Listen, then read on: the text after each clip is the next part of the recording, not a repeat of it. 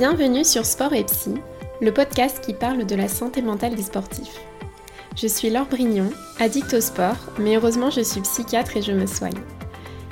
Ici, on réfléchit sur son rapport au sport et sur sa santé mentale, sans prise de tête et surtout sans tabou.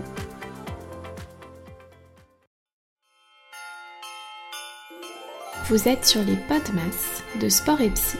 Ce sont comme les Vlogmas sur YouTube, un épisode par jour jusqu'à Noël, vous offrir un petit cadeau tous les jours pour faire le plein de réflexion et d'entraînement mental. Ces épisodes sont valables toute l'année.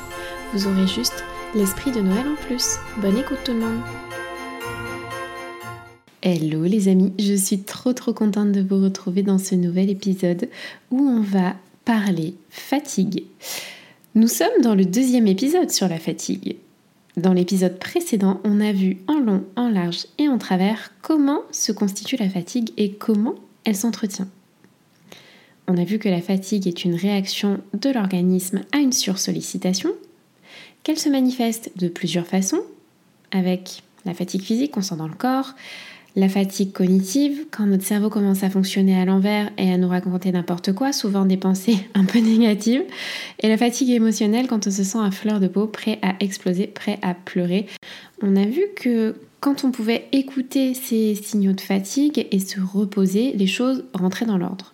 Mais que si on faisait autrement, les choses se compliquaient, les pensées et les émotions s'emballaient, comme pour nous rappeler que oui, il faut se poser, il faut se reposer et aujourd'hui, je vais vous donner deux grandes pistes de réflexion pour sortir de ce cercle infernal de la fatigue.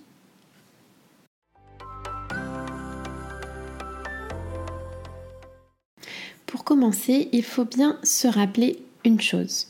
Il faut garder en tête que notre énergie sur la journée est une ressource finie. Euh, on n'a pas de l'énergie à revendre encore et encore. Euh, quand, quand, on est réveillé plus de 16 heures, là ça commence vraiment à être compliqué et même on, a des baisses d'énergie dans la journée en fait. Et pour ne pas se retrouver complètement à sec, cette jauge d'énergie a besoin d'être rechargée en dormant, bien sûr, en faisant des coupures dans l'année, que ce soit des coupures sportives, que ce soit des vacances, mais aussi en nourrissant son énergie au quotidien. Parce que, contrairement à ce qu'on croit, il ne suffit pas de dormir ou de prendre des vacances pour récupérer l'énergie parce qu'on peut aussi équilibrer nos activités énergisantes et nos activités énergivores. Je m'explique. Les activités énergisantes, c'est les activités qui vous redonnent de l'énergie. Ça peut être des activités plaisir, comme par exemple prendre son temps le matin, partager un repas avec quelqu'un qu'on aime, ou marcher sur les mains. Oui, pour moi, marcher sur les mains est un des plus grands plaisirs de ma vie. Mais ça peut aussi être des activités qui sont source d'accomplissement, source d'un sentiment de maîtrise, d'un sentiment de satisfaction, un sentiment d'efficacité, comme par exemple travailler sur un sujet qu'on maîtrise et qui nous paraît fluide, apprendre des nouvelles compétences, que ce soit des compétences professionnelles ou universitaires ou des compétences sportives aussi. Euh, quand on ne sait pas faire un mouvement et que finalement on apprend à le faire, qu'on y arrive, mais meilleure sensation les gars. Euh, ça peut tout simplement être progresser dans ses entraînements ou même juste faire une bonne séance quand on a tout donné. Ça c'est tellement satisfaisant. Et il y a d'autres activités qui au contraire sont énergivores. Par exemple, être dans le rush dès le matin. Ça, c'est ma spécialité avoir l'impression d'être inefficace au travail ou alors de se prendre la tête avec ses collègues. Ou encore rester toute une journée à rien faire parce qu'on a une grosse flemme. Et ici je parle pas d'une vraie grosse fatigue, je parle de la flemme. Et je sais très bien que vous voyez la différence. On se rend compte qu'on est trop fatigué pour bouger. Et on reste dans cette espèce de, de passivité euh, toxique qui ne nourrit pas du tout notre énergie. Et même qui nous vide en fait. C'est vraiment une activité vidante. La première chose que vous pouvez faire pour jongler entre activité énergisante et activité énergivore, c'est de lister vos activités sur la journée. Vous voulez lister et vous demander lesquelles vident votre énergie et lesquelles vous redonnent de l'énergie. Et je vous invite, si vous êtes un bon élève, vous n'êtes pas obligé d'être un bon élève, à faire une pause dans l'épisode pour prendre en note tout ça sur un papier ou au moins dans votre tête. Par exemple, dans la mienne, j'ai prendre mon café le matin en lisant quelques pages d'un livre, activité énergisante. Être à la bourre dans mes consultations ou à l'entraînement, ma spécialité, activité énergivore. Aller faire les courses, activité énergivore aller m'entraîner, activité énergisante ou énergivore, en fonction de l'état d'esprit dans lequel je suis et de ma capacité à adapter l'entraînement à ma forme du jour. La deuxième chose que vous pouvez vous demander, c'est mais comment puis-je rendre mes activités énergivores plus énergisantes? Ou alors, comment puis-je diminuer la place que prennent ces activités? Je répète la question pour que vous l'ayez bien en tête. Comment puis-je rendre mes activités énergivores plus énergisantes ou comment puis-je diminuer la place que prennent ces activités énergivores? Je vais vous redonner un exemple avec ma façon de m'entraîner. De base, je suis quelqu'un qui je, suis très bonne élève et c'est vraiment un de mes traits de caractère. J'ai vraiment le syndrome de la bonne élève et je suis quelqu'un qui fait ce qui est écrit au tableau en mode psychorigide, fatigué ou pas, douleur ou pas, timing large ou pas. Et combien de fois je sors souvent mais rincée de mes journées, alors même que je suis contente en vrai de ce que j'ai fait, mais euh, en fait à vouloir tout faire tous mes entraînements à la lettre, à millimétrer mon planning pour tout faire rentrer, au final, en fait, je suis toujours dans le rush, je suis toujours en retard partout. J'ai tendance parfois à trop m'entraîner pour mes capacités de récupération actuelles et forcément à être crevée en fin de journée, crevée le week-end. Et quand j'arrive en vacances, euh, mon niveau de motivation est proche de zéro en fait. Et je suis en phase active de travail sur cette façon de faire, mais je voulais quand même vous le partager.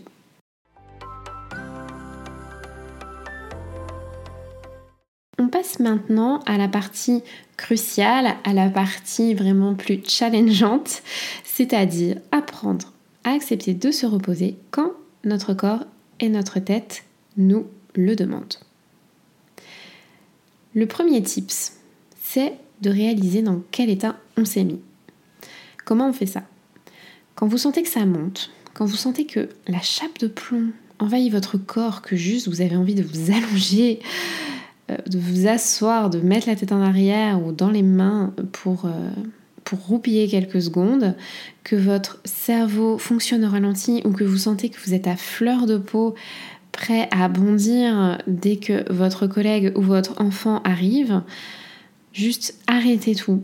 Pas longtemps, hein. Juste arrêtez tout, concentrez-vous 10 secondes, 15 secondes sur ce qui se passe à l'intérieur, sur votre monde intérieur. Regardez dans quel état vous vous êtes mis.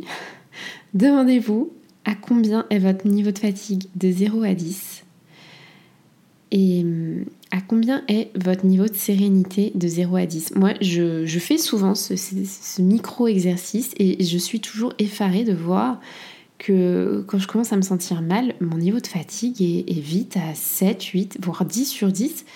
Et, en fait, je m'en suis même pas rendu compte. Alors, je dis pas que je change toute ma façon de faire, mais en tout cas, j'essaye de, mettre un peu plus de, conscience dans ce que je fais, de, de me dire, ben oui, euh, là, euh, si, ton niveau de fatigue est à 10 sur 10, mais n'attends pas en fait d'être au top.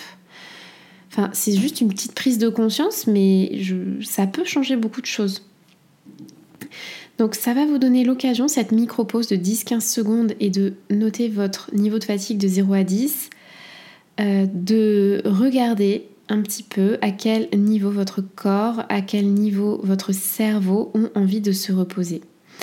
Mais ça va aussi être l'occasion de voir à quel point votre esprit vous dit que vous avez autre chose à faire. Et ça peut être intéressant de regarder quel genre de petite radio mentale désagréable s'allume, comme la radio je dois continuer sinon je vais être nulle, ou la radio no pain, no gain, ou encore la radio je ne peux pas faire autrement, je n'ai pas le choix, il faut absolument que je fasse de cette façon pour me sentir bien, pour amener satisfaction aux autres et pour me sentir validée. Et quand je parle de ça, euh, c'est quand ça arrive à l'instant T, mais aussi quand ça arrive à plus grande échelle, quand vous vous rendez compte que vous avez accumulé de la fatigue sur plusieurs semaines, sur plusieurs mois. Et là, vous pouvez regarder, vous pouvez commencer à vous familiariser sur à quel point la lutte est importante en fait, car malgré vous, et malgré nous tous en fait, se reposer, ça veut dire arrêter ce qu'on fait, ça veut dire diminuer ses entraînements, ça veut dire peut-être aussi réfléchir au mode de vie qu'on a choisi, ça veut dire réfléchir au travail qu'on a choisi, aux engagements qu'on a pris. Et hum, en fait, on a cette forte impression que se reposer, c'est renoncer. Et c'est un équilibre hyper difficile à trouver parce qu'en fait, c'est très confrontant. Euh, quand on, juste quand on ralentit, souvent on a l'impression qu'on va devenir nul et qu'on ne va plus rien valoir, alors que c'est souvent l'inverse. En fait, on a une petite période de prise de recul et après on revient, on est en forme, on est remotivé et dans la durée, on est vraiment meilleur. Cet équilibre est d'autant plus difficile à trouver car, euh, comment dire, les journées de travail, les semaines de travail n'ont pas vraiment été pensées pour inclure un créneau d'entraînement et euh, j'ai une copine du CrossFit qui disait ça, qui disait non mais malheureusement on n'est pas payé pour s'entraîner. Et, quelque part heureusement parce que franchement moi j'admire les sportifs pros euh, qui eux sont vraiment des virtuoses de la gestion de l'entraînement et de la récupération et, et, surtout de la performance à long terme. Donc en fait ils sont obligés de gérer correctement la fatigue. Ce que je vous raconte ici, ça n'a pas pour but de trouver la solution miracle, ça a pour but de vous faire réfléchir, parce qu'en fait, il n'y a pas de réponse toute faite. Chacun doit chercher son équilibre, chacun doit pouvoir faire ses choix, et malheureusement, ça implique de se planter de nombreuses fois avant de trouver quelque chose de satisfaisant. Ça veut dire essayer des nouvelles choses qui peuvent être parfois un peu confrontantes, du style bah, euh, accepter à certaines périodes de s'entraîner moins, pour en fait garder son niveau d'énergie dans les grosses périodes d'entraînement. Justement, euh, moi je fonctionne en fait en, planifiant des moments dans l'année où je vais beaucoup m'entraîner parce que j'ai une grosse, échéance, pardon. Mais le reste euh, de l'année, alors je m'entraîne, mais c'est plus en mode préparation générale et j'ai une ligne de conduite, mais je me prends pas trop trop la tête. Et si j'ai pas le temps ou que je suis trop fatiguée, ben j'adapte. Du moins, c'est ce que j'essaye de faire, c'est l'intention que j'ai mis. Euh, et parallèlement, pendant mes grosses périodes d'entraînement, je pense euh, à la dernière que, j'ai faite pour euh, l'Ironman, j'avais clairement mis ma vie sociale et ma vie perso entre parenthèses, car juste en fait, les journées font que 24 heures. J'étais très contente de ce que je vivais, de m'entraîner. En plus, j'ai vraiment profité de l'été comme ça. Enfin, Franchement, je, vivais ma meilleure vie, mais je n'aurais clairement pas pu faire ça toute l'année. Et je sais qu'il y a des gens qui font ça toute l'année et qui ont l'air de tout gérer, qui ont l'air euh, d'être contents. Et, tant mieux en fait. C'est juste, je pense que c'est. Ils le montrent pas forcément, mais je pense que c'est des gens qui sont très fatigués, comme beaucoup d'entre nous. C'est juste que leur priorité, c'est pour l'instant, c'est de pouvoir tout faire euh, boulot, enfant, compétition, être les meilleurs, être à fond. Et, c'est cool, hein. moi j'ai vraiment été dans cette optique-là pendant longtemps et ce serait mentir que je le suis plus du tout. Mais juste j'ai fini par accepter qu'en fait euh, j'étais pas faite pour faire ça tout le temps, euh, que c'était pas vivable. Et d'ailleurs mes amis non sportifs et même mes amis sportifs me disaient souvent mais, mais comment tu fais en fait pour faire tout ça? Et juste je le faisais mais, mais j'étais cramée, j'étais épuisée. Et, et, en fait, euh, j'ai mis du temps à me rendre compte que c'était pas euh, pas durable, c'était pas pas écologique pour mon corps et pour ma tête, c'était pas non plus écologique pour ma tête. Et j'en arrive à la deuxième étape qui est accepter la fluctuation des niveaux d'énergie qui est normale selon l'heure de la journée mais aussi selon les jours, selon les moments de l'année, les saisons évidemment les moments où on est malade euh, et les cycles menstruels aussi. Car non, nous ne sommes pas des robots et vouloir absolument aller contre ça revient à signer pour l'épuisement, pour la blessure, pour la régression à long terme ou la non-progression, en tout cas des choses qu'on ne veut pas pour nous. La troisième étape dans cet apprentissage d'acceptation de se reposer quand les signaux se font sentir, c'est justement d'apprendre à prendre en compte les signaux de fatigue en adaptant l'entraînement à la forme du jour, à la forme de la semaine, ou alors en essayant de dormir plus, mais comment dire, euh, le fait de dormir plus, on n'y arrive pas tous. Si vous y arrivez, mais tant mieux, franchement, euh, cœur sur vous, il faut me dire comment vous faites. Mais sinon, on adapte, on fait comme on peut avec ce qu'on a et avec nos capacités à aller nous coucher le soir. Mais en fait, on peut toujours faire quelque chose pour euh, juste nous respecter un peu plus tout en, tout en continuant de nous entraîner. En gardant en tête qu'en fait, se respecter un peu plus, c'est capitaliser sur euh, la progression au très long terme en fait. Parce que qui dit pas d'épuisement dit bah, dit progression, mais c'est sûr que c'est moins spectaculaire euh, que, de s'entraîner comme un taré tout le temps et, de voir une grosse progression d'un coup. Ça peut être du coup faire une séance un peu plus courte, faire une séance un peu moins intense, voire sauter une séance. Euh, j'ai pas dit du coup de tout stopper, j'ai juste dit d'adapter. Et si vous, si vous pouvez, si vous connaissez bien, si vous avez le luxe d'avoir un coach, vous pouvez même planifier votre programme d'entraînement en fonction de votre fluctuation d'énergie. Alors, on n'a vraiment pas tous le luxe de faire ça, euh, c'est sûr. Moi, j'ai eu beaucoup de chance parce que j'ai réussi en fait à trouver un coach et un programme d'entraînement qui était flexible avec en gros une hiérarchisation des séances en mode bah, si t'es super en forme, tu fais tout, si t'es pas en forme, bah, tu choisis la séance 1. Et si t'es moyen en forme, en gros, tu fais la séance 1-2, euh, et mais pas la 3, quoi. Donc moi, c'est vraiment quelque chose qui m'a permis d'introduire vraiment la flexibilité dans mon, entraînement et au final, mais de quand même faire des super perfs. Alors, euh, franchement, les gars, mais c'est trop bien. Ce qui peut faciliter l'adaptation et la flexibilité sur l'entraînement, c'est de garder en tête son objectif le plus important de la saison, en fait. Euh, on peut pas courir euh, tous les chevaux, je sais pas si c'est la bonne expression, mais je sais pas si vous voyez ce que je veux dire, mais garder son objectif le plus important de la saison en tête, que ce soit un triathlon, un trail ou la grosse compète de l'année dans votre discipline. Bref, garder l'objectif principal en tête, centrer sa ligne d'entraînement, sa ligne de conduite autour de ça peut beaucoup aider car ça vous aide à faire des choix et à pas vous éparpiller. Bien sûr, vous pouvez avoir des objectifs secondaires, mais l'idée c'est qu'ils viennent se greffer sur la prépa principale. Euh, et, que, si, en gros, si vous pouvez les faire, euh, c'est du bonus. Mais avoir plus de 1, 2, 3, 3 moi je trouve que c'est trop 3 parce que juste on repart dans le cercle infernal de la fatigue. Mais avoir un objectif A, un objectif B, organiser tout autour, ça permet en fait de hiérarchiser, de prioriser, juste de savoir faire des choix en fait, mais de savoir renoncer, de savoir renoncer au moins temporairement à certaines choses. Et pour vous aider à réfléchir là-dessus, je vais vous inviter à réfléchir à la question suivante qui est mais quelle est donc la chose que je peux faire qui rendra le reste le plus facile?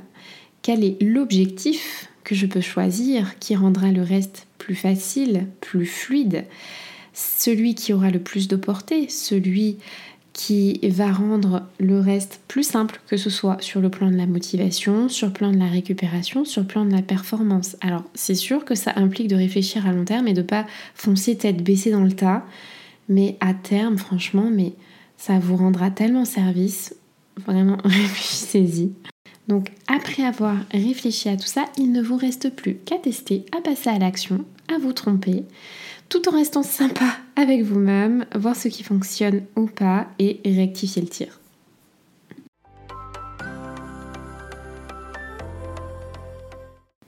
On arrive à la fin de l'épisode les amis et pour récapituler, je vous rappelle le premier point qui est que l'énergie est une ressource finie, mais qu'on peut nourrir en jonglant entre nos activités énergisantes et nos activités énergivores au cours de la journée.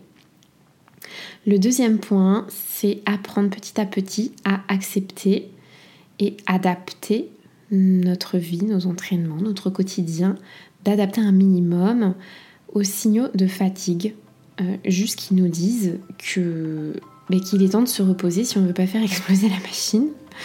Donc je vous l'accorde, ça implique de réfléchir à beaucoup de choses, ça implique de réfléchir sur les choix qu'on a fait dans notre vie, sur l'organisation de notre quotidien. Euh, ça implique aussi de réfléchir sur la place qu'on occupe dans la société de performance dans laquelle on est, dans la société du toujours plus, ainsi qu'à la valeur qu'on se donne en dehors de ces performances. Merci, merci d'avoir écouté cet épisode, j'espère qu'il vous a plu.